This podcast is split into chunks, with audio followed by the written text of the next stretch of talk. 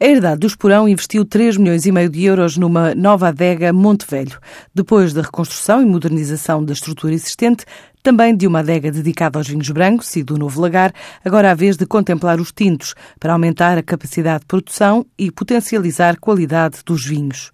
Um investimento que permite alcançar novos patamares de qualidade, reduzir o tempo da vindima e aumentar a eficiência de processos. Terá uma segunda fase de investimento, confirma João Roquete, o CEO da Herdade do Esporão. E chegou a altura em que, em que entendemos que seria interessante construir uma nova adega com todo o conhecimento que, que, já temos, muito adaptada ao Monte Velho Tinto e que nos permite eh, diminuir o período de vindima, ou seja, apanhar as uvas na altura certa, porque temos muito mais capacidade de fermentação e permite-nos também aumentar a nossa capacidade instalada para os crescimentos eh, futuros.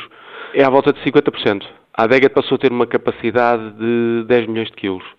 As tecnologias, obviamente, são as tecnologias todas mais modernas que estão disponíveis para a indústria do vinho, que nos permitiu uma grande eficiência de recursos, digo tempo e, e pessoas. Temos eh, uma quantidade de automatismos eh, que, numa primeira fase, nos permitem fazer as operações básicas de uma adega, mas fazê-lo de uma forma muito controlada e, e automatizada e temos também um projeto em curso para, uh, para uma segunda fase, mais à volta dos temas da digitalização, que, que, nos vão permitir fazer outro, outro tipo de. ir mais além um pouco de, daquilo onde estamos agora. O investimento que vai ainda ajudar o projeto de Enoturismo, que todos os anos leva uma média de 25 mil visitantes à Herdade Alentejana. Dentro daquilo que são as 25 mil pessoas que recebemos no, na Herdade de Esporão todos os anos, e nas visitas às adegas que fazemos passará a ser uma visita obrigatória, ou uma paragem obrigatória neste roteiro, que se junta depois à adega dos lagares, as caves, o lagar de azeite, também inaugurado ano passado, como uma, uma experiência de visita e aprendizagem de como é que o vinho é feito.